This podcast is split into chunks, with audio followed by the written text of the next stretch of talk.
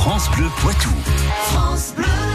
Installez-vous, c'est notre euh, historien préféré qui est à nos côtés. Bonjour Patrick Citeau. Bonjour. Les histoires du Poitou, alors on évoque aujourd'hui la carrière de Léon Perret, né à Niort il y a 139 ans.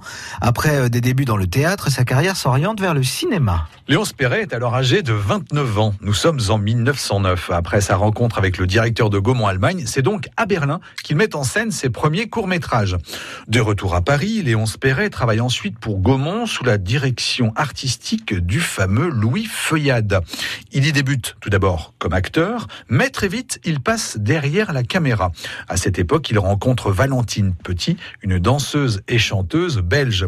Elle joue dans quelques films de Léonce Perret et devient sa femme. Le réalisateur joue également beaucoup dans ses films. En 1913 débute ainsi la série des Léonces. Il s'y met en scène en jouant des personnages dramatiques, comiques, voire burlesques dans une quarantaine d'épisodes. Mais si son visage commence à être connu, son nom, lui, est toujours inconnu du grand public. Et pourquoi son nom alors n'est pas connu? C'est en fait une pratique des maisons de production cinématographique d'alors qui en est à l'origine.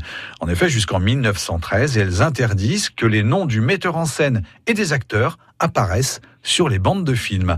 Léonce Perret finit par imposer à Gaumont et Louis Feuillade la présence de son nom ainsi que ceux des acteurs principaux dans le générique du film. Les autres réalisateurs, lui, emboîteront le pas. Et comment se poursuit sa carrière? Léonce Perret réalise de plus en plus de films en dehors des studios.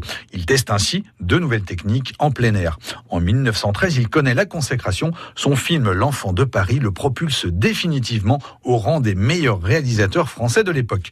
Léonce Perret devient numéro 2 de la Gaumont derrière Louis Feuillade. Le cinéma français est alors à son apogée. Ses films sont projetés dans de nombreux pays.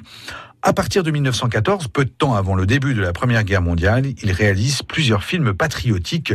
Quand la guerre éclate, les activités cinématographiques sont suspendues, Léonce Perret est mobilisé, mais il ne tardera pas à revenir derrière la caméra. C'est noté, merci Patrick, une histoire à retrouver sur francebleu.fr.